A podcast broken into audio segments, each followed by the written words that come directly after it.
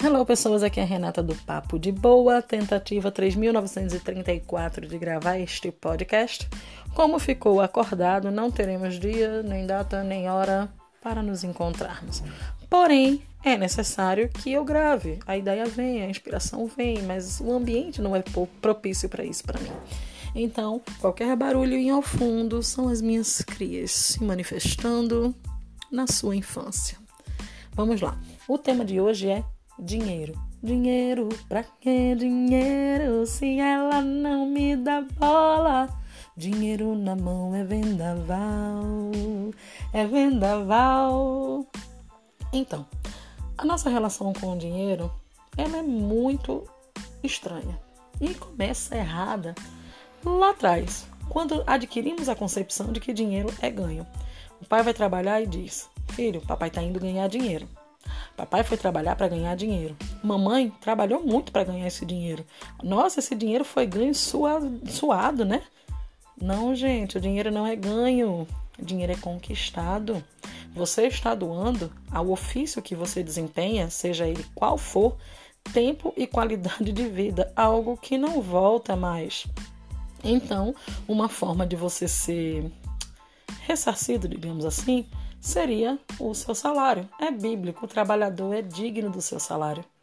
Então, se você é digno do seu salário, você tem que fazer por onde, por onde honrar o seu rico dinheirinho. Não importa a quantidade. É importante que se viva um degrau a menos. É importante que se anote suas finanças. É importante que evite gastos desnecessários.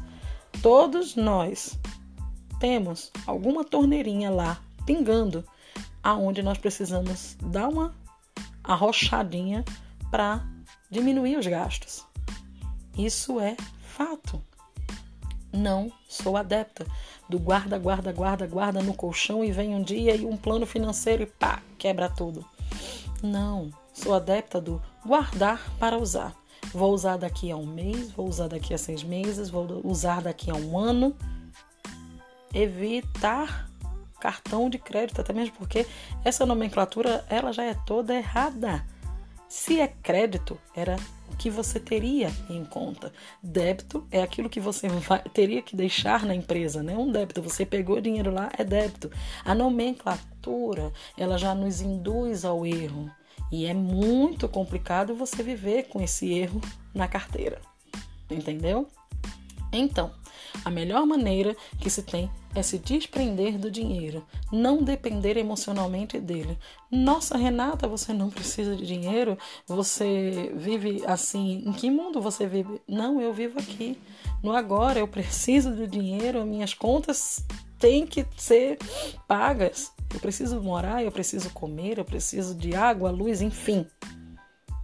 Mas a dependência emocional faz com que você crie vínculos destrutivos com tudo, seja uma dependência emocional num relacionamento, seja uma dependência emocional é, num relacionamento afetivo, num relacionamento é, mãe-filho, enfim, qualquer dependência é autodestrutiva.